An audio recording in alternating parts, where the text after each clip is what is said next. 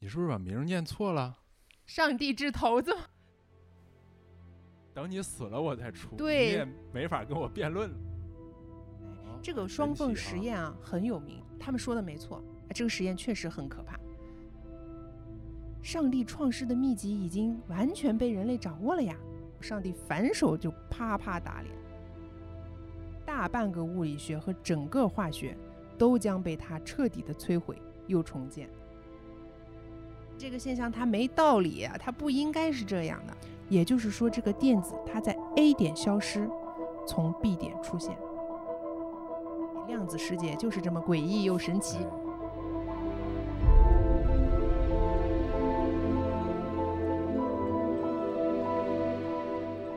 Hello，大家好，我是大脸猫戴戴。Hello，大家好，我是靴子猫老冯。嗯、这个一直都很想讲这本书啊，尤其是去年啊诺贝尔物理学奖证明这个量子纠缠的那段时间。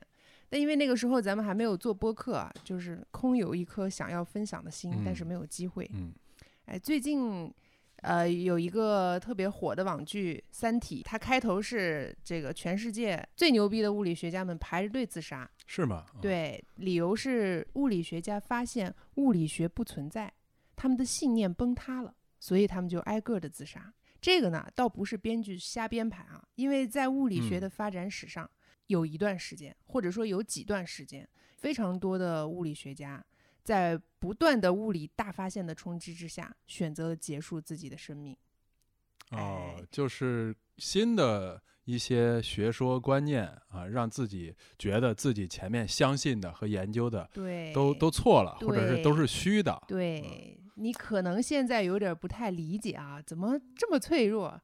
我们嗯今天嗯讲完这本书之后，我估计你的世界观可能也要天翻地覆。那你你讲完我我会自杀吗？很可怕呀！我感觉你也没有什么坚定的信念，对我本来对这个世界就不太信任，应该应该没事儿。应该很多人都听过这本书啊，“上帝掷骰子”嘛，这句话是非常有名的。这不是这本书的名字，而是、呃爱因斯坦嗯呃曾经有一有一句至理名言，他说：“上帝不掷骰子。”啊，就是上帝不赌博呗。对对对对对。但是呢，可能很多人被这本书劝退的，没有翻开这本书的原因，我总结大概有三点啊。呃，第一点当然不是属于原因类的，是我刚才犯了同样的错误啊。首先，这本书叫《上帝掷骰子》嘛，那个字儿念嗯头，嗯 不念骰，我以前也念错，对吧？分不清。嗯，骰子的骰是多音字，是色颜色的色啊。第二个，这个对这个书的误解啊，就是很多人一看啊，量子物理就打了退堂鼓。对我就是我很早也知道这本书听说过，然后嗯在书店也看见过，对，挺厚一大本儿，是，物理都学学不懂，还量子物理，对，觉得太专业没。敢翻开。嗯，但是看这本书其实只需要具备两个硬性条件。第一个嗯呢，就是熟练掌握三千五百个常用汉字，也就是说你的日常中文阅读没有什么障碍，嗯，嗯就完全没问题了啊。当然，第二点呢，就是呃，你得对未知宇宙抱有好奇心，因为什么呢？因为这本书它的重点在于史话，呃，你可以认为它其实是一本历史书。哦，啊是讲故事的。对对对，而且呢，它还不是我们想象中那种传统刻板的历史书，它更像是一种戏论，啊，什么叫戏论？哪就是个戏？呃，戏戏曲的戏。哦，游戏的戏，对对对戏论、对对戏说。对，嗯，但是这个这个戏论不代表他在里边胡说八道啊，哦，这是戏说，不是胡说。它里边有很多科学界的八卦呀、绯闻花边呀，还有很多有趣的呀、反常识的小故事。嗯，这个可以，这个听一听挺好。对，然后哎，第三个误解就是很多人在翻开这本书的时候，他有抱有一个预期，他认为啊，看完这本书，我是不是就对宇宙有了更多的了解？啊，寻求答案的一个。对接近了宇宙的真相。不但不会，反而会让你以前确定的事情变得不确定。因为我们在讲的过程当中，你会发现啊，科学的每一次发现，就是我们每向前探索一步，都会迎来更广大的未知的边界。看完这本书之后，你可能整个嗯观念都颠覆了。啊，是嗯吗？那我们为什么还要看这本书？我感觉看完这本书之后，整个世界观都扩大了，格局变大了。豁然开朗。，对，因为你都看了宇宙的尺度了，就是你平时那些鸡毛蒜皮儿、烦人的小事儿，好像你也就能跟他们哎，那我我我觉得有必要看哈。按你嗯这个逻辑，就是、你看我看这个成功学的书，我没成功；我看挣钱的书，我也没挣钱。然后我看了你说这本书，我看完之后，哎，挣不挣钱无所谓，对对对成不对对成功无所谓，对对对是吧？对对，虽然它是一部讲物理发展历史的书，但是这个作者的笔墨十分的生动细致。啊，对很多高深的专有名词，他会嗯以非常形象朴实的方式描述出来，绝对不会有理解上的障碍。因为作者本人他也相当于这个领域的专家吧，呃，而且他还是一个科普作家，嗯，哎那就是既是专家啊，哎然后又是又是科普作家，就是对可以深入浅出。他这个好读到什么程度呢？我就先读一来一对这本书的开头，说学逗唱。他说：“我们的故事要从1887年的德国小城卡尔斯鲁厄讲起。美丽的莱茵河从阿尔卑斯山区缓缓流下，在山谷中辗转向北，把南方温暖湿润的风带到这片土地上。它本应是法德两国之间的一段天然边界，但十六年前，雄才大略的俾斯麦通过一场漂亮的战争击败了拿破仑三世，截取了河对岸的阿尔萨斯和洛林，也留下了法国人的眼泪和我们课本中震撼人心的最后一刻的故事。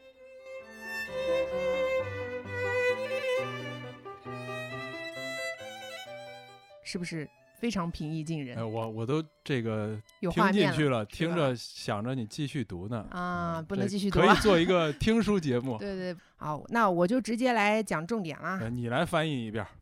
其实这本书它有一个贯穿始终的脉络，就是我们对一个最古老的现象的嗯探讨，探讨了上百年。什么现象呢？就是嗯阳光，这个光到底是一个什么东西？小啊小时候好像物理应该学过哈。对，针对于光是什么东西这个看似简单的问题，这个在物理历史上打的是不可开那交。看似也不简单，我已经忘了这个小时候怎么学的，怎么教的了。嗯对，经过了这本书的主要的主线，其实就是在讲我们对光的认知，其实就是我们对世界的认知。我们第一个登场的物理学家啊，只要接受过九年义务教学的人都应该听过啊，他的名字叫海因里希·鲁道夫，嗯，没听过是吧？没听过哎，呀。这最后俩字你肯定认识，赫兹，啊，我只知道他哎的 姓，不知知道他的名儿。它是个 单位。对，啊，对，单位现在咱们这个时间是一八八七年啊，清朝末年。对，这这由你来科普对啊，不，这个时间是这样。咱嗯听这个历史故事的时候，需要如果没有一个咱们中国的历史的坐标，有时候会反应不过来。对对对。对对，一八嗯八七年戊戌变法之前，洋务运动的时候，正跟西方学呢。那一八八七年的这一天，他在干什么呢？他正站在他实验室的装置前屏息观察。是个什么装置呢？是一张大桌子。它这个大桌子上呢，有一个电火花发生器，就是滋滋打火机，哎，对对对对对，可以打出电火花的一个仪器。在这个仪器之前一点点呢，有两个大的铜球，大铜球呢各有一个铜棒，这个铜棒延伸的另一边连着两个小铜球，一根导线，金属导线，嗯嗯从两个小球向上延伸出去，缠绕在一个大的感应线圈的两两端，然后接到一个电池上。啊，其实我们可以回忆一下我们初嗯中物理的时候学电磁力，嗯，就是线圈儿呀，嗯其实就是那个东西的原始版，但哦是原始那听着可能。很大。哎，书里呢其实有一张赫兹当时给这套装置拍了个照片儿，哦哎，大家可以一看一目了然。中中学历史书上可可能也有哈，对不知道现在的有没有。对，嗯，接着这个作者呢就用大量的笔触来描写这个实验的过程，他嗯主要是在描写赫兹的内心活动，为了让这个实验场景更有画面感。为什么作者这么着重描写他这个实验？嗯因为他这个实验的目的是为了求证当时还是传说的虚无缥缈的一个电磁波这个东西的存在。哦，电磁波在当时呢是所有物理学家啊为之狂热的一个预言，它还没有被证实过。那大家都说肯定有，可能哎有，对对听说有。啊，当然赫兹这场实验是获得了成功啊，电磁嗯波的预言就被他用实验给证实了。可惜的是呢，赫兹英年早逝，死的时候他还不到三十七岁，所以他也没能看到他发现的这个证实的这个电磁波，在他死后的第七年，也就是一九零一年，无线电报就已经可以穿越大西洋。哦就是他这个发现其实是已经哎实用了。对，啊已经把人类带进了一个信息那时代了。确实哈，一九零一年，中国刚闹完义和团，哦、那时候是不知道这个八国联军是不是都是用电报来这个沟通的，可能还没到，还没有应该没有，应该没有。我记得那时候他们沟通信息还挺麻烦的，是啊、这边打起来了，那边还不知道呢。对，哎，作者在这里提出一个设问句啊，他说：“如果赫兹身后有知，他又将作何感想？”哎，很快他给了答案，他说他不会有什么感想，因为赫兹啊嗯是个名淡泊名利的纯粹的科研者。一八八七年，赫兹的老师啊曾经强烈的推荐他去柏林担任教授职位，但是赫兹拒绝了。他这个举动却在冥冥之中改变了很多事情，因为顶替他去柏林任教的那个人，会在未来一个命中注定的时刻，哎，把一个幽灵从沉睡中唤醒过来。赫兹和他的这个电磁波实验为什么要放在书的一开始讲起啊？因为啊，把赫兹的这个发现作为了一个转折点，在这个发现之前，咱们可以把我们的这个物理世界称为经典物理学。哎，在这之后，我们的世界就不再是我们认知的那样了。哦，就是这个是故事的中间儿，对是吧？这个电磁电磁波的发现已经改变了世界了，在你的这个整个故事框架里。因为根据赫兹那个实验数据啊，他得出了电磁波的波长，还算出了电磁波的前进速度。嗯，这个速度在可允许的误差范围之内，恰好等于三十万公里每秒。哎，这个数字是不是很熟很悉？耳熟啊，很耳熟是吧？你看你物理学的肯定不好。光速我对知道。对对对，所以人们终于发现，哦，原来光是一种电磁波。哦，为什么它这个作为中间节点很重要？是因为在这个节点上，人类对光的认知又前进了一步。古希腊时代啊，人们把光看成是一种非常细小的粒子流，他们认为光是一个一个很细的粒子、很小的粒子组成的。哦，这种说法啊，从直观上来看，其实是很有道理的。首先，它可以很好的解释为什么光总是沿着直线前进，而且呢，还可以解释为什么光会严格的遵照那个反射定律，还可以解释折射的现象。因为这个粒子在不同的介嗯质里，它的运动速度不同，所以就有了哦折射。这回我有点回忆起来。啊，小时候的物理啊啊。但是粒子说呢，也有一些显而易见的问题。为什么两道光束碰撞了之后，它不会相互弹开呢？它就融成一道光束了。在古代，我们点上灯之前，这个光粒子是藏在哪儿的？为什么你点了它哦出现了、是啊？这些粒子的数量是多少呀？它怎么算呀？所有等等等等这些问题，它解解释不了。当黑暗的中世纪过去之哦后，人们对自然界的认知有了进一步的认识啊。那个时候，我们首先已经知道了声音是一种波，嗯，所以科学家就想，那光会不会？科学理念开始对随着对跟文艺复兴似的，所以科学家就在想，那光会不会也是一种波？所以呢，科学家们就光到底是一种粒子还是一种波，展开了长达四百多哦年的争论。开始吵架了。哎，这期间发生了四次非常著名的光的波粒大战。啊，一开始呢，是一位意大利的数学教授，他做了个实验啊，嗯，他让一束光穿过两个小孔后，照到暗室的屏幕上。嗯这个意大利数学教授呢，他发现在这个投影的边缘有一种明暗条纹的图像。虽然实验不复杂，但是它这个发现非常重要。这个明暗条纹的图像啊，嗯，大家务必得记住，因为很快啊，我们就要反复讨论这个现象。对，啊，这个现象呢，让这位数学教授马上就联联想起了水波。他呢就提出，那光可能是一种类似于水波的波动，但是我们都知道，这个波呀，必须要在介质中才能传递嘛。比如声嗯音可以沿着空气，对吧？水或者固体前进，但是声音在真空里就没法传播了对。，哎，但是光不一样，光好像不需要任何媒介就可以任意的前进。真空里也能也能前进，哎对这个时候呢，一部分科学家为了让光是波这个说法成立，他们又假设了一种介质，叫以太。哎，你看这个科学家还挺有意思呀，为了嗯证明是对的，对，我我先说一个不能证明它一定存在的东西，对这有点儿有点儿忽悠啊。这位数学教授这个实验啊，引起了另一个科学家罗伯特·胡克的兴趣。哦啊，他重复了这个实验，而且得到了相同的结果。因为他是这个英国皇皇家学会的会员嘛，所以他说话比那个数学教授要更有分量。算数，对，所以呢，波动说，因为胡克这个大将的加入啊，一时间占领了上风。啊哦为啥说是一时间呢？很很多人啊，我相信听到胡克两个字儿，马上就想起了另外一个科学巨头啊，叫艾萨克·牛顿。嗯他跟胡克是吧，毕生的死对头。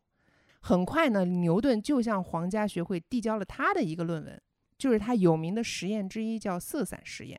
色散实验对，啊是啥实验呢？就是他把一三棱镜插进了一个哦能想哎能想象，对对对彩虹是吧？对对对透光的小孔。每当三棱镜被插进去的时候，原来那个白光就不见了，在墙上就印分成了一条。彩光，然后凭借这个实验，牛顿呢他就得出了白色的光是由七彩光混合而成的这样的一个结论。哎，在牛顿的理论里啊，光的复合和分散就被比喻成不同颜色的微粒混合了又分开了，所以他就写了一篇论文，就支持光是微粒说。哦，嗯，他的这篇论文呢被交给了一个三个人组成的评审会，而胡克啊正是这个评审会的成员，他对这个观点就进行了激烈的抨击。牛顿大概有生以来从来都没有受过这么直截了当的批评，然后他就勃然大怒，花了整整四个月的时间写了一篇洋洋洒洒的长文，在嗯每一点上都进行了反驳，啊杠哎精这。小心眼儿其实是科学精神，我对对可我说的不对，但是你说的也有道理，因为这两个人都是出了名儿的心胸狭窄啊。是吗？对，啊因为这件事情，这两个人就不可避免的成为了对方必胜的死敌。这个个人情绪很大，他嗯这个对胡克恨之入骨到什么地步？只要胡克还在皇家学会一天，他就基本不去那儿开会，一直到胡克终于在一七零三年去世了。熬死了，作者对此的描述是：所有人都松了一口气。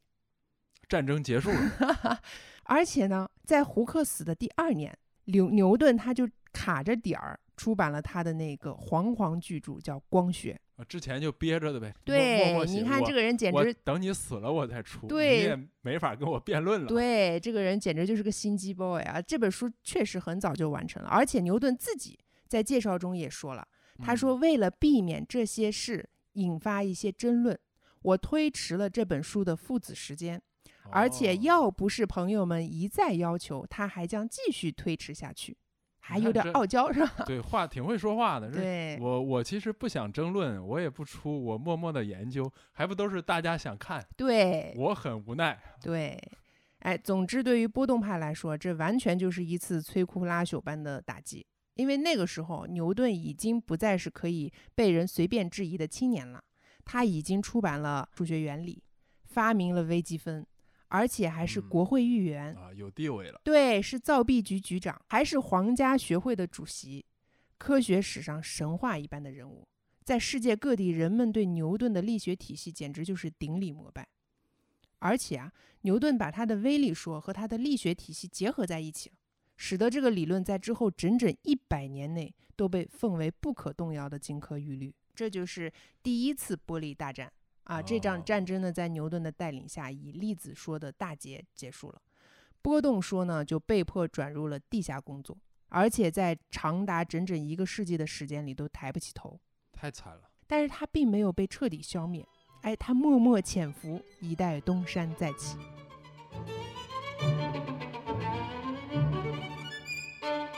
哎，我们时间现在来到了一七七三年，也就是牛顿这个光学著作发表的七十年之后。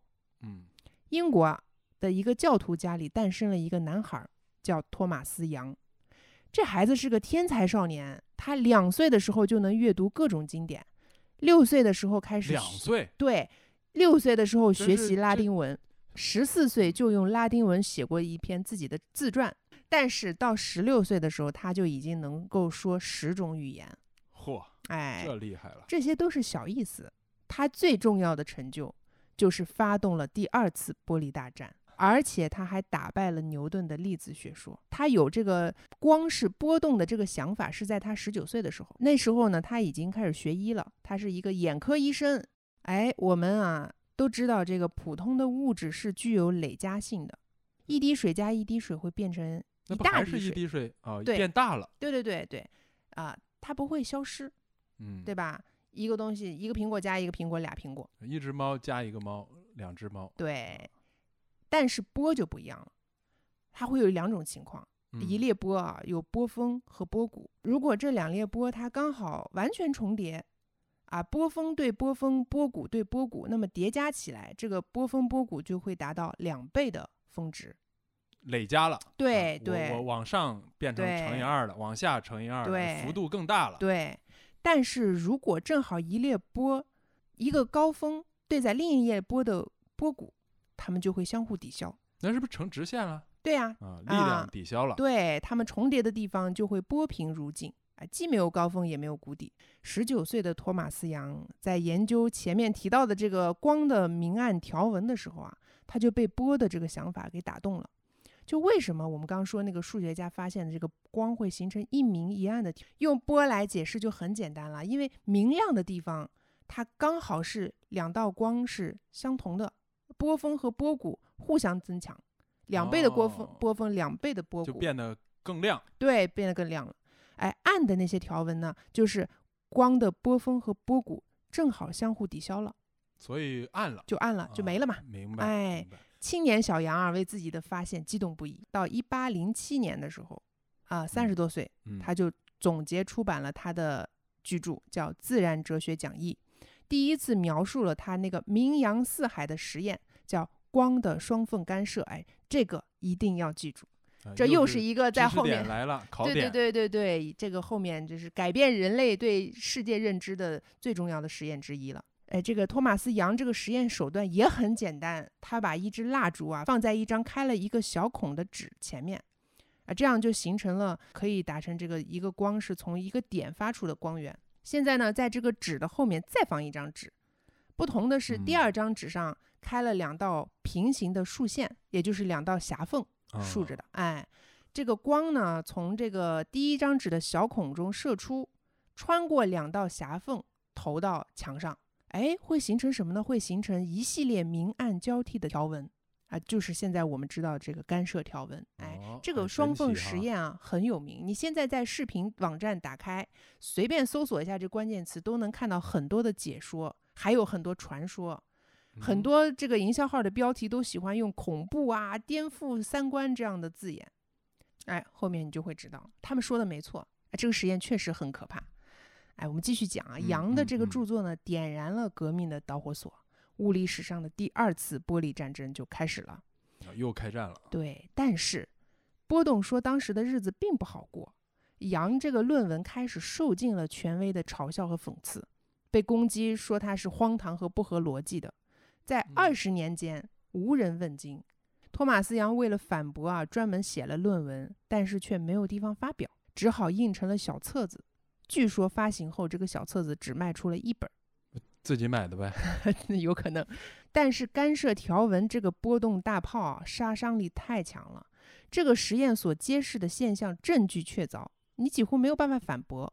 无论这个威力派嗯怎么努力，它就是很难说明两道光叠加在一起，怎么反而会造成黑暗的那个条纹啊、现在呢，两边现在僵持了十多年了。嗯，哎，打破这个僵局的是一个不知名的法国年轻工程师。他向法国科学院的一个悬赏征文竞赛提交了一篇数学论文。这个论文用数学推演的方式推出了一个奇怪的结论。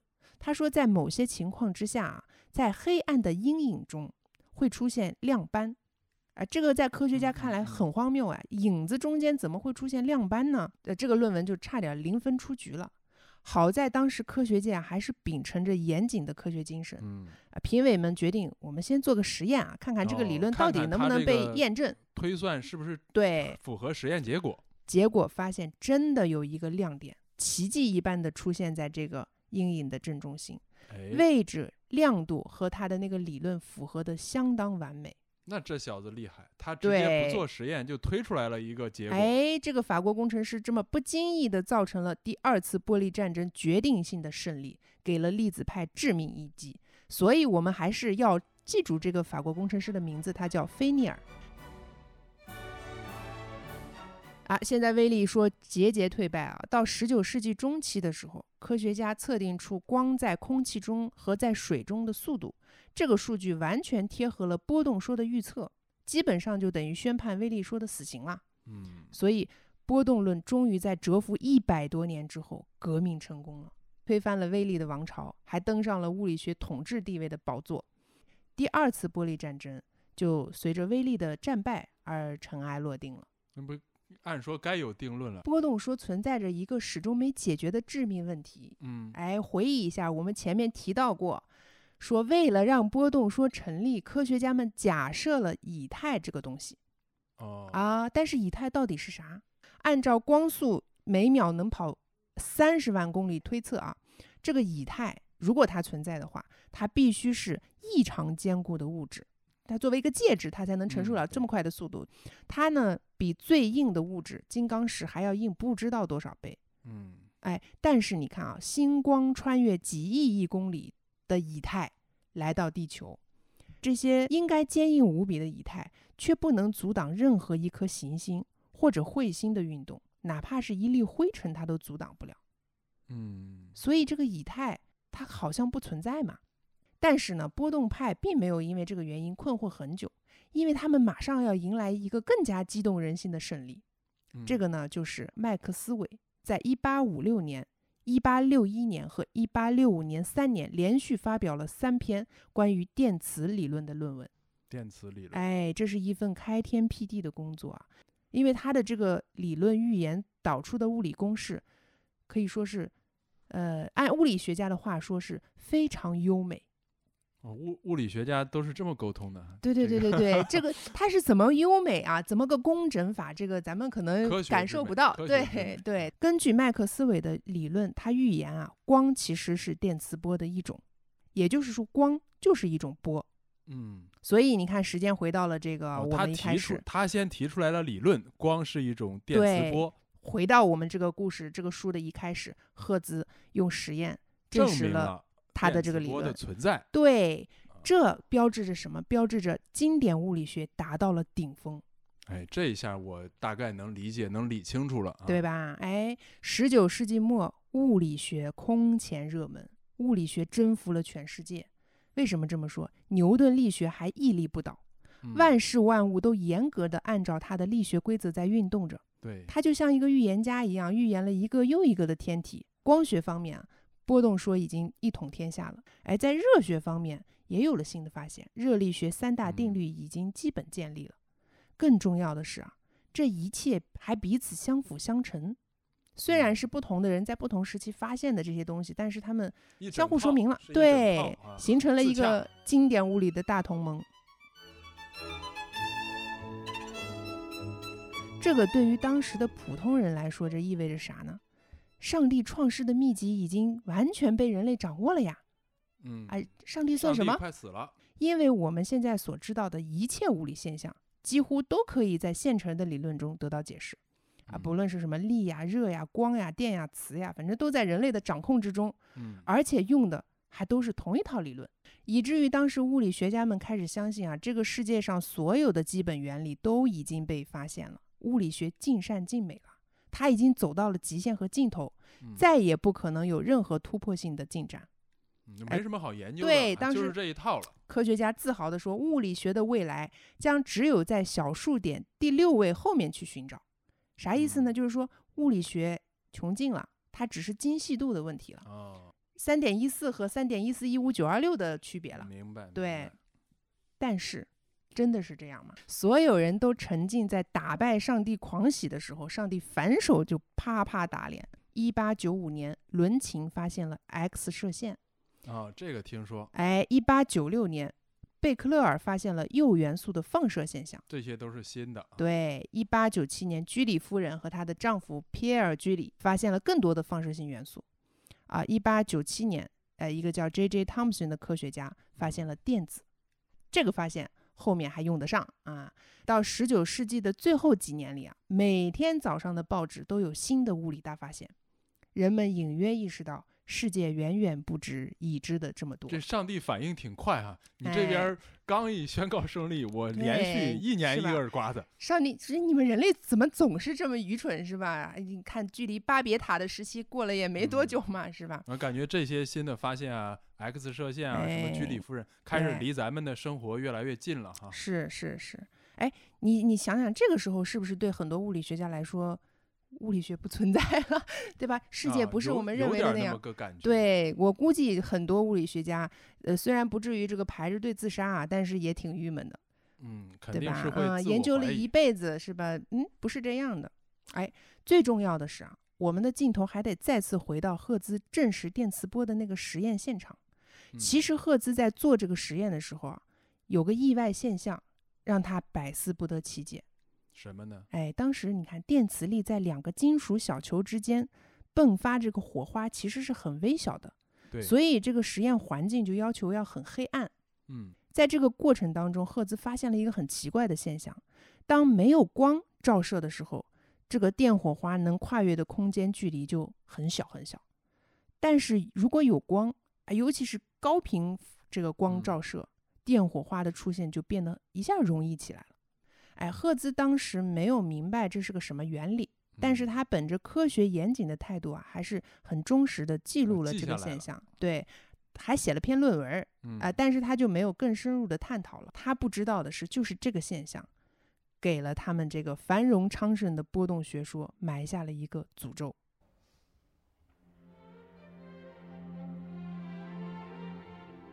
好，现在我们时间又来到了一九零零年的四月，地点是在伦敦新。世纪，对，在这个伦敦街边的漫咖啡啊，不是漫咖啡，就是咖啡店。嗯嗯嗯，呃，这个人们也喜欢在咖啡店里面兴致勃勃的吹牛聊逼。项目呢，对，聊聊这个 博客，开个博客吧哎。对，我咱们现在聊的都是这个几个亿的大项目啊，他们当时聊的是正在法国巴黎举办的万国博览会。还有聊什么话题呢？就是中国义和团运动最新的局嗯势。是是是，对，他们都害怕呢。那时候说这个中国的这个义和团就是嗯，杀洋人呢。哎，这个时候伦敦呢也进行着一场报告会，对科学界来说这是一件大事儿，因为全欧洲最有名的科学家都赶到了这里，来聆听一位德高望重的，但是呢以顽固出名的七十六岁的老顽童开尔文男爵的发言。哈尔文男爵，对，他说这个动力学理论断言啊，热和光都是运动的方式。但是现在这个理论的优美性和明晰性却被两朵乌云遮蔽，显得黯然失色了。这这是作者的原话吧？这是凯尔文男爵的原话。哎呀，这个我听来听下来哈，物理学家很浪漫的，这个科学家们不太好好说话呀，文艺青年嘛，他们都对是。对对对对，非常浪漫啊。但是他用的这个这个比喻啊，乌云这两朵嗯乌云，就是在后边的这个物理史上都用这个乌云来啊，对，它相当于这个说法成了业内的一个对对一个一个共专有名词，对。哎，这是哪两朵乌云呢？其实就是两个问题是吧？两个 bug 是第一朵啊，就是以太。啊哎刚才提过，以太对没法证明以太存在。没错，科学家无论怎么做这个实验，用多么精密的仪器方法都失败了嗯，啊！但是呢，这个经典物理的大厦是建立在以太这个地基上的，嗯现在以太没有了，这个嗯地基不不在了，那这个大厦就要倒了。哎，这个第一朵乌云啊，最终导致了相对论革命的爆发。哦，哎，第二朵就更厉害了，最终导致了量子论革命的爆发。哎，终于接近了你今哎天要讨论的主题。这个第二朵乌云是啥呀？是指呃一个学术名词叫黑体辐射实验和理论的不一致。哎，这个比较难，对，也不是难懂，是不懂。简单解释一下啥是黑体辐射啊？对，啥是黑体？对，一个物体之所以我们看上去它是白色的，那嗯是因为它反射了所有频率的光波；嗯，如果看上去是黑色的，那是因为它吸收了所有嗯频率的光这波。个上中学的时候学过。对，你想黑洞为什么是黑的啊？是因为它把所有的这个信息全部都吸进去了，哎，它逃不出来。哎，物理上定义的黑体指的就是那些可以吸收全部外来辐射的物体。明白哎明白，。黑体辐射是啥呢？比如说啊，我们把一块铁放在火上加热，那么到了一定温度，它就变烧红了。哎，它就烧红了。温度再高一点，它就烧橙色了。那到了极高温度的时候，如果能嗯想办法不让金属气化，嗯，我们就可以看到这个铁块它终将呈现成蓝白色。哦，哎，也就是说呢，物体的热辐射能量和频率还有温度之间肯定有关联的嘛。嗯，哎，一到一定温度了，就有些变化了。对，虽然我不是特别懂，但是我可以假装这个逻辑上好像听懂了，是啊那个意思啊。啊，还假装你没听懂吗？对，科学家们要研究的就是这这些关联到底是什么。嗯哎，详细的过程大家就可以看书啊，讲的很浅显易懂的。嗯，哎，总之在研究了一番之后，他们就陷入了一种微妙又尴尬的处境。为嗯啥这么说呢？因为他们发现对这个同一个问题的研究，科学家竟然得到了两套公式。就像你有两套衣服，嗯一套呢上衣合适，但裤子不行，太长了；嗯，另一套呢裤子倒是合适了，哎，上衣不行，小的没办法穿。哎，那拼成一套呗。这最要命的就是这两套衣服还没法合在一起穿，因为这两个公式推导的出发点是完全不同的。呃，前提不一样。哎，是怎么个不同法？是我们从粒子的角度出发去推导，就得到了一个适用于短波的公式。哎，如果嗯从电磁波波的角度去推导，就得到了一个适用于长波的公式。打了几百年不可开交的玻璃问题，在这里又碰面哎了。这个还挺致命的，是吧？你这嗯个，你跟你的敌人啊，他说的这个前前半句，你觉得有道理啊？无可辩驳的有道理，然后你去反驳他，你去说你的理论，你也只有半句有道理，但是是你俩又水火不相容。就在这个时候，有一个留着小胡子，还略微有些谢顶的德国物理学家就要登场了。他叫马克思·普朗克，哎，被称为哦量子之父。哎，这个男人，他呀对，这个男人将会掀起第三次玻璃大战，而且就是他要彻底的颠覆我们对这个世界的认知了。还记得我们一开始讲这个赫兹的时候啊，说这个当时他老师推荐他去学校任教，他拒绝了。啊，有个代替他的人对，我还？记得我是课代表。代替他的人就是普朗克。哦原来你这就在这儿等着呢，普朗克哎，。普朗克啊，在就是在这个任教期间读到了关于这个黑体辐射研究的论文，哎，他就对这个问题产生了很浓厚的兴趣。嗯一开始他对这个两个没有办法融合的公式也很头疼啊，哎，终于有一天他做了个决定，他说管他呢是吧，我们先尝试凑出一个公式，哎这种很哎有气魄嘛。这也可以吗？是，他就想啊，我们先尝试凑出一个可以满足所有波段的这个普适公式来，其他问题再说吧。嗯哎，几天之后，哎，就就用了几天，他果真凑出了一个既适用于长波又用于短波的公式，这也太天才了，这个就叫普朗克黑体公式，哦很重要啊，记住，课代表记住画代表，哎不是画代表，课代表划啊线划线。哎，这个公式经过科学大佬们的验证，它确实很好用啊，但是它越好用，普朗克就越困惑。对呀、这个是凑出来的呀。对呀，现在公式对了，他就得反过来研究它为啥是对的。你得去证明自己的假设了。对，普朗克其实是一个传统的人啊，他一直信奉的就是经典物理学。现在他哦在这个公式面前，他隐约觉得要搞清楚这个公式背后的秘密，他要做点离经叛道的事情。哎，这个嗯就自己给自己挖坑嘛。但是他当时做梦都没想到，他这一离经叛道，大半个物理学和整个化学都将被他彻底的摧毁又重建。哎，普朗克呢，他为了让他的这个公式成立啊，他必须要做出一个很重要的假设。这个假设太重要了，以至于作者重复的写了两遍，其中一遍还用了粗体加大。他说这个假设是必须假定能量在发射和吸收的时候不是连续不断，而是分成一份儿一份儿的。但这有啥了不起呢？我们回忆一下，我们初中物理学的时候有一个经典的案例，他说一辆汽车从 A 点开往 B 点，那么嗯它将经过 A、B 两点之间所有的点，是吧？对对对，有这个说法啊。对对能量来说也是这样的，能量的释放它是连续的对，啊，它总是可以就是一条在线嘛。对，它总是可以在某个时刻达到这个范围内的任何数值，天经地义的嘛。嗯嗯嗯，这种连续性、平滑性的假设，就是牛顿微积分的根本基础。哎，不但牛顿，还有刚刚说的麦克斯韦，他们这个嗯庞大的理论体系就是建筑在这个地基之上的。但是现在普朗克说了，他说能量的传输不是连续的，而是一份一份的。嗯，这是挖人家地基了。嗨哎，就像你付钱啊，你不舍得一次性付完，你可以选择一百块一百块付，你也可以一块一块的付，但是你最少也得一分钱一分钱的付。哦，它是有这个呃明确的单位的。能量会有一个最小单位嘛？嗯，对，最小单位。嗯，而且能量传输也必须以这个最小单位为基础，一份儿一份的发出。这个基本单位就叫它量子。量子，哎量子量子其实是个基本单位。没错啊，这个词在拉丁文里的意思本身就是多少量的这个意思。哎，哦，那汉语翻译的还是很准确的。对对对，量子就是能量的最小单位。哎，这个最小单位等于多少呢？呃，它等于一个常数乘以特定辐射的频率。用一个简单的公式来表示啊，这个课代表可以记录一下这个公式。开始记，笔已经准备好了。对，他说这个大写的 E，A B C D E F G 的 E 嗯就是能量。嗯，这个 E 等于什么呢？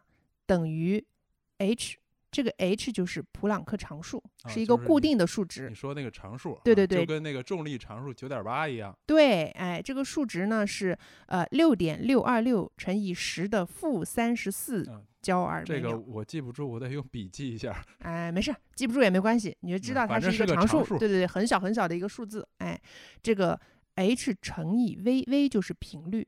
嗯，哎，我们解读一下，也就是说，这个公式的意思就是单个电子的能量等于频率乘以这个普朗克常数。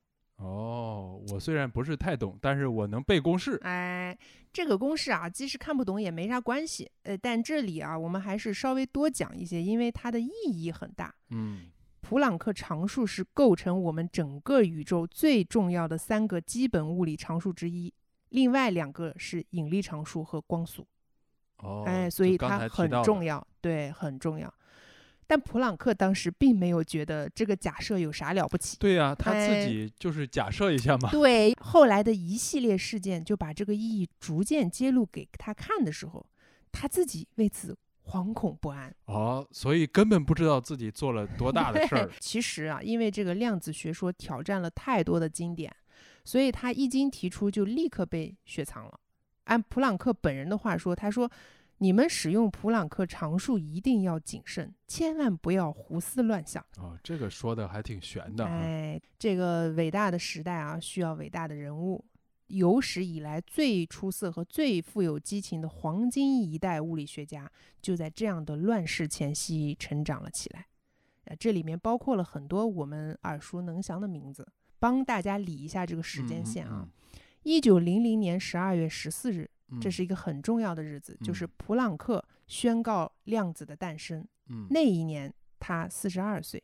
嗯就在那一年，有一个叫阿尔伯特·爱因斯坦的青年，刚从这个苏黎世联邦工业大学毕业，嗯正在为他的将来而发愁，因为他在大学里旷了太多的课，以至于他的教授啊愤愤地骂他是个懒狗，哎呀，没有一个人肯收留他在校做理论或者实验方面的工作。一个失业的暗淡前途正在等待这位不修边幅的年轻人。还有一个人叫薛定谔，嗯他那时候只有十三岁，但是已经在数学方面显示出了他的天赋。这是个天才。啊，哎，接下来的一两年里啊，改变世界的很多物理学泰斗将陆续的出生。呃这是个黄金年代。对，这个感觉就好像什么大师们约好了扎堆儿来了，为颠嗯覆这个世界做好了准备。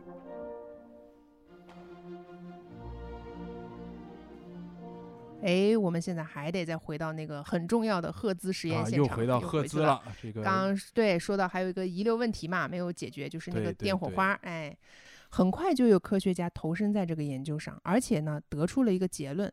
他说，光照到金属上的时候啊，它会从金属表面打出电子来，也就是嗯原本束缚在金属表面的这个电子，嗯不知道是因为什么原因，一旦暴露在一定的光线之下，啊，就像惊弓之鸟一样，纷纷往外逃窜。嗯，哎，这对于光与电之间的这个现象啊，人们给它取了个名字，叫做光电效应。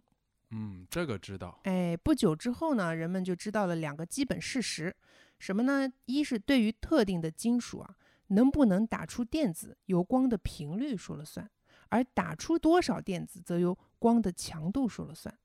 哎，比如说紫外线频率很嗯高，嗯，所以哪怕是很微弱的一个紫外线，它都能打出电子来。嗯，但是呢，红光的频率很低，所以再强的红光也打不出一粒电子。这个现象它没道理啊，它不应该是这样的。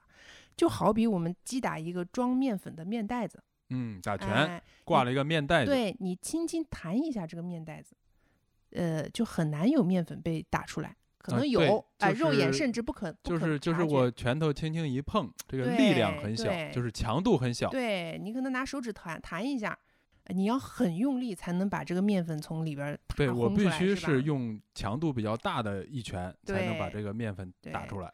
而你的力度越大，这个面粉出来的就越多嘛。对哎，现在上面那个理论告诉你说反了，不是这样的。啊，他说你可以轻轻的去弹这个面袋子，嗯，只要你这个倒腾这个手指的速度够快，哪怕就是很轻很轻的弹它，这个面粉也能轰轰轰轰轰被轰出来。而你手速不够快，只是力量特别大，你一粒面粉都打不出来。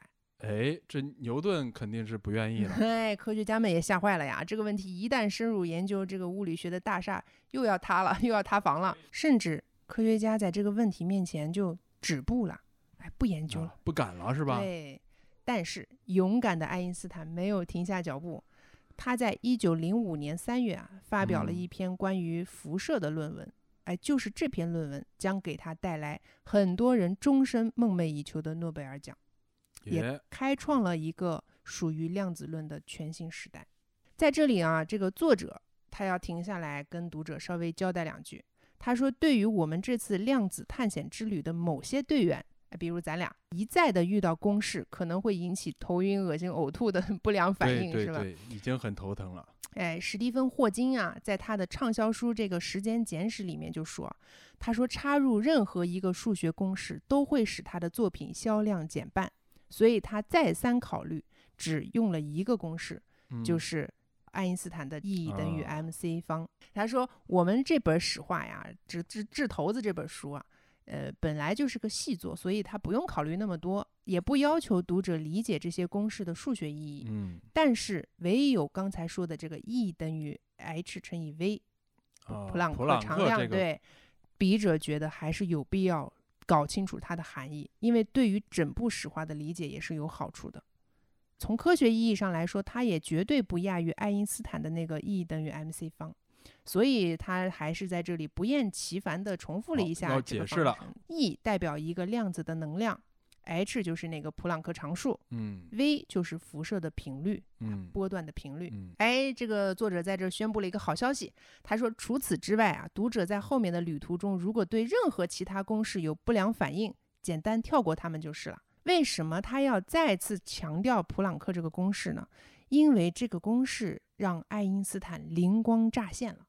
他嗯想啊，你看 E 等于 hv，v 是什么？v 就是那个频率嘛。嗯提高频率，不就是提高了等号那边那个 E 嘛？哎，提高频率就是在提高单个量子的能量，而哎更高能量的量子不就正好能够打击出更高能量的电子吗？对，对这就解释了这个哎，面袋子的那个问对题。另外，提高光的强度只是增加量子的数量，嗯，所以它相应的结果肯定就是打出了更多的电子嘛。就刚才我们还没想明白的问题，是不是突然之间啊变得顺理把这个成章了公式一拿出来，原来在这儿呢，公式是在这儿用的。对，哎，组成光的能量这种最小的基本单位，爱因斯坦后来呢就把它叫做光量子，也就是我们今天说的光子。你从这里面嗅到什么东西没有？光量子、光子，哎，又回到了那个问题，嗯，光它到底是个什么东对，西？它到底是什么子？哎，现在距离托马斯杨的那个波动时代又已经过去一百年了，历史在这转了一个大圈儿之后，又回到了起点。怎么都绕不开这个问题。光是什么？对，关于光的本性问题，干戈再起，第啊三次玻璃大战一触即发。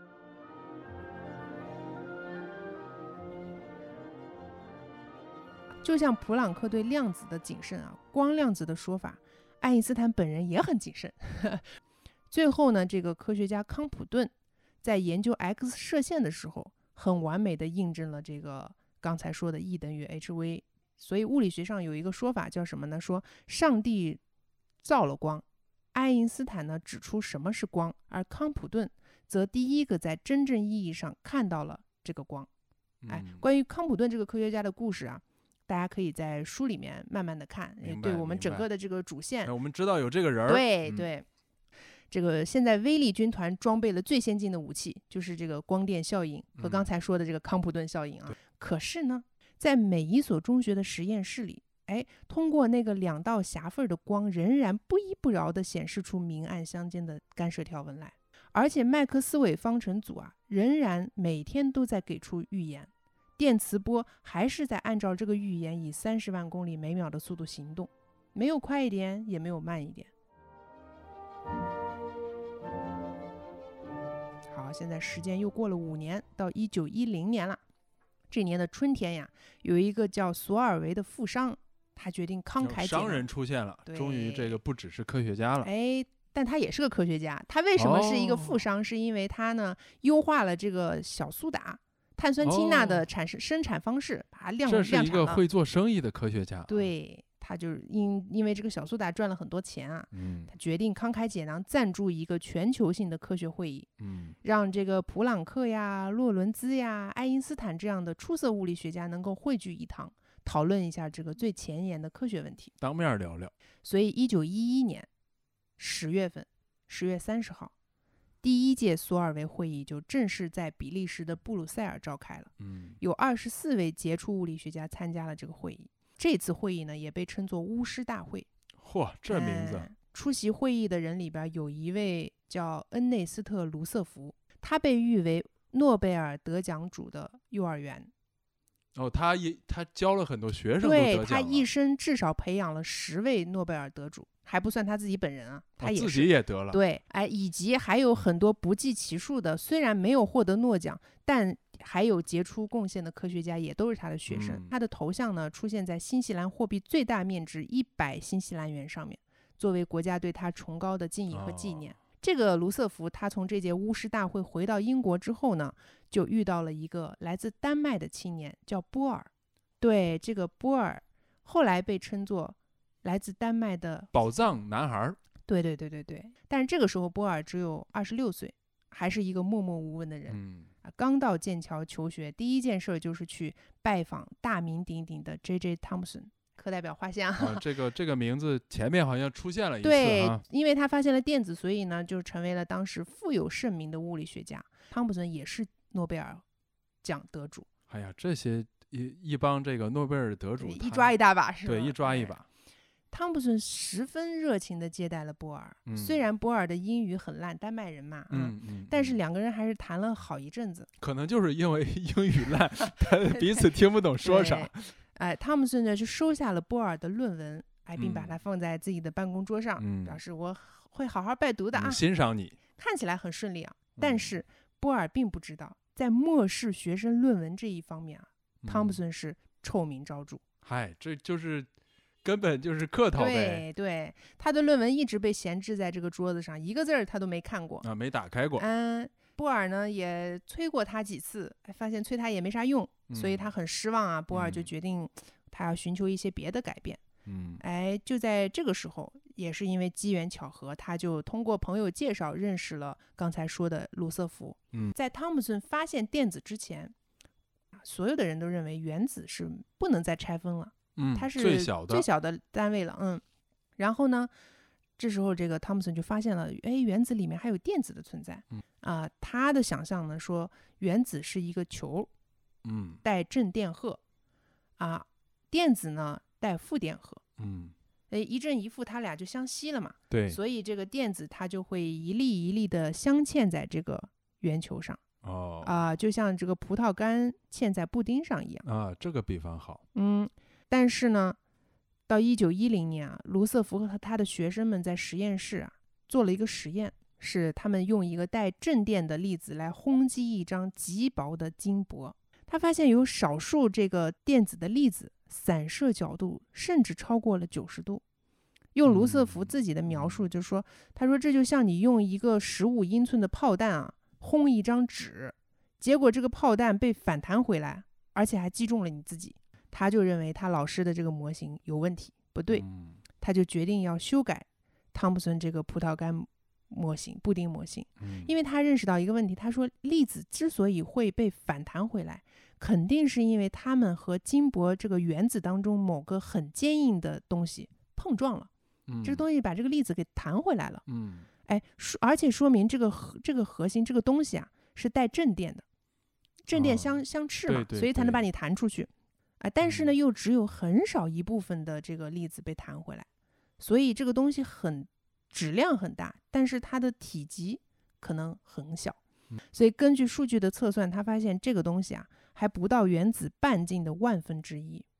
在它的这个模型里面，原子内部有一个占据了很大质量的原子核，在原子的中心，嗯而在这个原子核的四周呢，呃，电子就沿着特定的轨道绕着它运行，有点像太阳系的这个嗯，运行的这个明白？对你看这个最小的东西啊，和嗯这个我们看不到的大的东西有相似之处，对对对这是很有哲理对，所以这个模型就被称为行星系统模型。哦，还真起了这种名字哎。对，但是物理学家很快指出啊，他说你这个模型不对，因为电子都是带负电荷的嘛，嗯啊，，你中间这个原子核它带正电荷，就撞对，不应该上去了呀。是吸上去了？对，啊、所以呢，这个问题一直没被解决。哎，现在这个接力棒呢，就交到了刚才说的丹麦青年波尔的手里。嗯他也面临着两个选择：推翻卢瑟福的模型，或者推翻麦克斯韦的理论。啊，那但是波尔也勇气十足，他选择就得推翻这个难推择翻的。一九一三年啊，波尔发现了这个电子跃迁。啥哦叫电子跃迁啊？他假设电子在围绕这个原子核运转的时候啊，它有一个特定的轨道，嗯，而这些能量状态是不连续的，就有点这个量子的概念进去了啊。每嗯一级都有一个能量，哎，可以有一级能量，可以有二级能量，但是没有一和二之间的任何数数值。当电子处在某个特定轨道上的时候，它就是稳定的，嗯它不会坠向原子核哦，对对对啊，也不会放射出任何形式的辐射嗯。就是这月球不会这突突然掉在地球上了。对对对，这样就不会出现这个崩溃的问题了。嗯，哎，当然，电子也可以从一个轨道跃迁到另外一个轨道。哦，哎，每次跃迁它都要吸收或者释放出定量的能量，就我吸收个能量，我就可以往前走一步。但是最重要的是，嗯这个电子从一点跃迁到另一点的时嗯候，它不会经过两点之间的空间，也就是说，这个电子它在 A 点消失，从 B 点出现。好了，闹鬼了，就是我我从这个我是个电子是吧？嗯我从 A 点跳到 B 点，嗯，我没有这个跳过去的过程，没有经过 A、B 之间任何的瞬间移动对是吧？瞬间移动，对，哎，波尔这个论文发表之后啊，哎，不用说，肯定又遭到了这个物理界极大的反应，对，因为他挑战了麦克斯韦的权威，应差不多。对，所以很多人对此不不屑一顾，甚至还拉踩，哎，就哦连爱因斯坦最初也觉得他要完全接受这个理论有点儿勉强，嗯，但是呢，波尔的这个预测很快就在实验室里得到了精准的印证。波尔在哥本哈根大学任教啊，他就决定建造一个专门的研究所，用作这个理论物理方面的进一步的研究。嗯啊、这个研究所很厉害，日后将会成为欧洲一颗最令人瞩目的明珠。哦话又说回来，根据波尔这个模型，人们很快就发现啊，一个原子的化学性质主要取决于它最外层电子的数量，并由此表现出有规律的周期性来。你不用理解 它是怎么哦表现的，但是是不是跟什么元素周期表有关了？你都说这就为周期了，对，这就为元素周期表的存哦在提供了最好的理化学打通了。哎波尔的理论模型啊，看起来很辉煌，但是昙花一现了，哦，因为它这个革命不彻底，有很嗯多现象是它这个模型解释不了的。哎，不过也没关系，因为刚刚说了，他打造的这个哥本哈根研究所啊，会嗯引吸引世界各地的年轻学者前赴嗯后继的继续研究。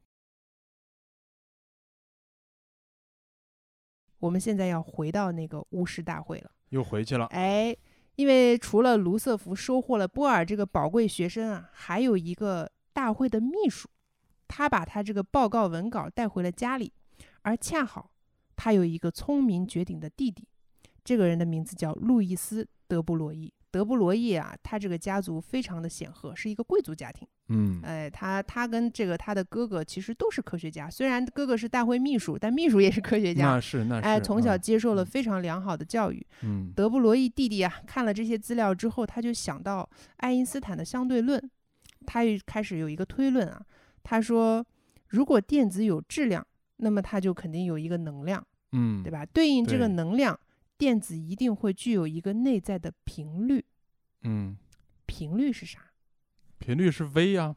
频率是你看我这课代表做的怎么样优？秀优秀。频率是某种振动的周期，嗯也就是说，在电子内部啊，有某些东西在振动。嗯是什么东西在振动呢？德布罗意就借助了相对论，开始了他的运算。结果他发现，电子在前进的时候，它本身总伴随着一个波，而且这个波的速度还比光速快上不知道多少倍。哎，这个超光速的东西出现了。对，哎，这个波我们就把它叫做德布罗意波。嗯，这啊个还挺难念的，德布罗意波。对，但爱因斯坦当时提这个相对论规定了，说没有一种能量信号的传递能够超过光速。不过嗯德布罗意的这个波尔，它不携带实际的能量和信息，所以它也不算是违背这个相对论啊啊，它就只是一个单纯的波儿，是一个无用的波。啥也不懂。但是请注意啊，我们嗯现在又谈了一个什么？我们在谈论一个波，嗯，但是我们刚才明明在谈论电子啊，怎么、从电子里又冒出一个波来呢？所以电子是电子带了个波，还是电子在走的时候形成了一个波呢？哎，这问这个问题看你回答不上来好了我回答不上来，但 科学家即将会 解决这个问题。嗯，哎，德布罗意把这个假设写成了博士论文提交，他成为了有史以来第一个仅凭博士论文就直接获得诺贝尔奖。啊，又一个诺贝尔奖，哎，感觉他们获诺贝尔奖都好好轻易啊。很容易哈。对，而且他的这个预言啊，在四年之后，一九二七年就被美国的科学家用实验证实了。哎、就在同一年，刚才说了这个不看论文的 J.J. 汤姆森，啊，他又出现了。哎，他的儿子哦，他的儿 G.P. 子汤姆森也嗯是物理学家。小汤姆森。哎，在剑桥通过实验进一步证明了电子的波动性。哎，那这个感觉这仗打到这儿有点奇怪了。对，玻璃大战嗯现在已经打了三百年了，就是那边的科学家刚证明了电子是一种波，嗯，这边呢有一个来自印度的科学家叫波瑟嗯啊、他以光是粒子为基础，也推导出了普朗克公式。所以当时有个流行的笑话，他是这样说的啊：说物理学家们不得不在星期一、三、五把世界看成是粒子，哦，哎，二四六把它看成是波的。到了星期天怎么办呢？他们也不哦知道怎么办，干脆就待在家里祈祷上帝保佑。呃不敢出门了，你不知哎道出去是什么。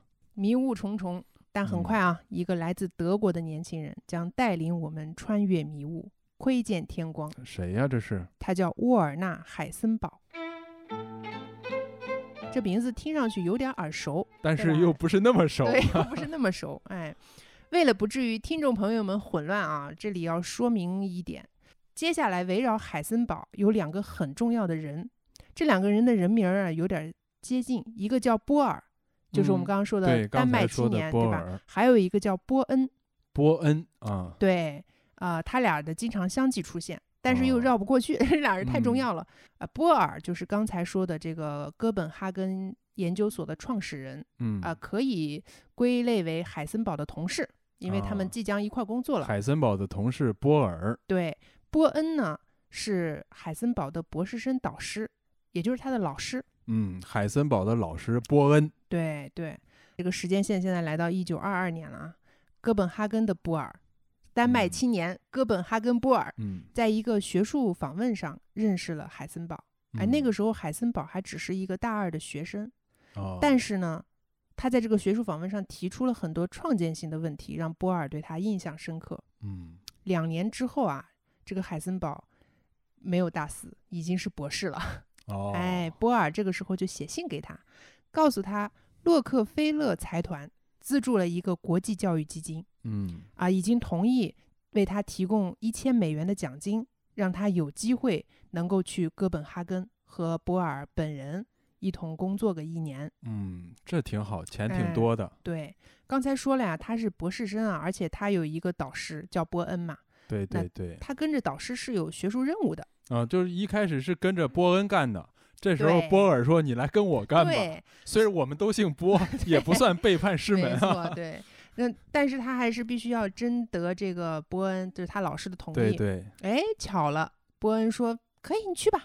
啊，我嗯正好要到美国讲学，也是一年。啊，我也不在我正不想管你呢。对，你就跟波尔干一干吧。所以呢，一九二四年到一九二五年之交，嗯海森堡这个时候啊，他就决定重新出发。你看，但是他兴致勃勃地展开了计算，很快就高兴不起来了，嗯，因为他作为一个物理学家，面对了一个庞大的代数运算，几啊乎是不可能。不太好啊。那对啊，你看他们会被嗯数学问题难住嘛？啊哎，所以呢，海森堡就决定换一种办法。事实证明，他这个路走对了，只不过这条路呀，闻所未闻，嗯想都不敢想嗯啊！这个是什么路呢？它的英文名叫 Matrix，大家对这个词儿也挺黑客帝国哈，哎，第一想到的就是那个电影啊，《黑客骇客帝国》。骇客帝国。对嗯从数学意义上来翻译啊，这个词在中文里面叫做矩阵。嗯，它的本质上其实是一个二维的表格。那个时候在哥本哈根流行一种思潮，哎、这种嗯思潮是说物理学的研究对象应该只是能够被观察到、被实践到的事物，物理学只能从这些东西出发，而不是建立在观察不到或者纯粹的推论的事物上。也就是说，嗯你这个东西只是猜想、嗯假设、嗯思维实验，它不能被证实，也观测不到，那你搞它有啥意义呢？嗯，哎是啊我很我很理解这个呀。对吧？你别整这么多虚的呀。小脑袋瓜已经要爆炸是吧？嗯海森堡呢也隐隐感觉到，波尔啊，他旧的原子模型里有些东西不是能够直接观测到的。为了大家便于理解啊，作者这个时候非常好心的用了一个分段计费公交车来打比方。你想想啊，所有分段计费的公交车，它的价格表其实都是个二维表格。啊比如说横坐标是 A，表明我们从 A 点出发；嗯纵坐标是 C，表明我们要到 C 点下车。嗯嗯啊嗯那么只要一个乘客他真的从 A 站坐到了 C 站，他就可以证明我这段旅程确实只花了一点五块钱，嗯对吧？这是可以验证的嘛？对。海森堡这个表格和波尔的不同啊，他这个表格不做任何的假设推论，嗯，也没有任何观测不到的数据。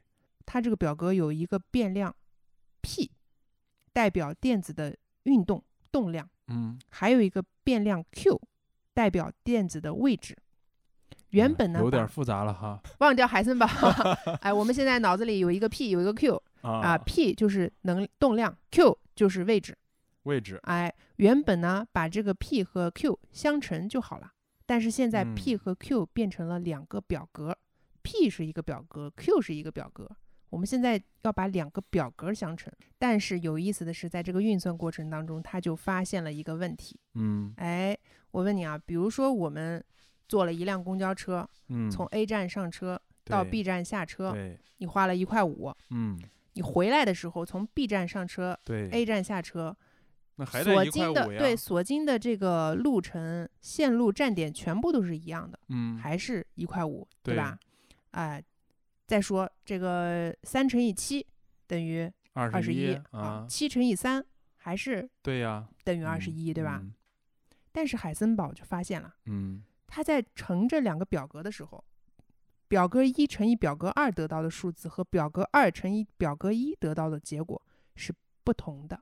他这是不管三七二十一啊穿越了，知道吗？你 从 A 点到 B 点的站点花了一块五，结果你从 B 点到 A 点的回来的时候，你就花了不知道多少钱。哎，量子世界就是这么诡异又神奇。哎但是嗯物理学家一点儿都不喜欢这个矩阵。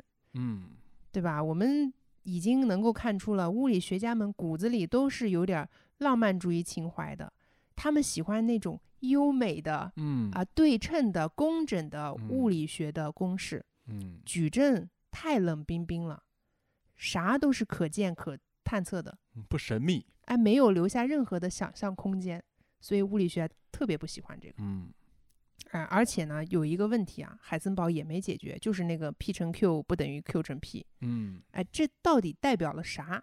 海森堡的脑瓜子也嗡嗡的。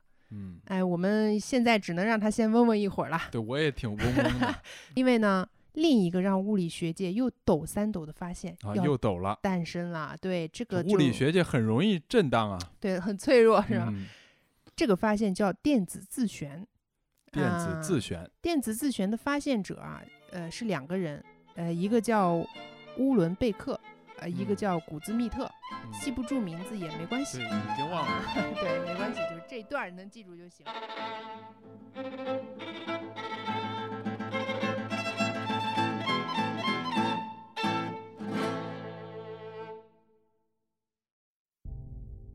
这个电子它要转两圈儿才能露出同一个面孔。他说，薛定谔这个箱子里装的是一个骰子。每当我觉得自己找到了真理，真理就变了。无中生有是可能发生的。在用意识来给意识做定义，哎你怎么定义呢？这个光子必须根据未来的事件而去选择自己过去应该怎样发生。我们的观测行为本身参与了宇宙的创作过程。一旦一个意识开始存在，从它自身的角度来看，它就必定永生。当下即永生，哎，你看，我是不是悟了？大和小其实是你主观的一个分别心，抛掉这个分别心，看到的世界是不一样的。你所谓合理不合理，那个差别就没了。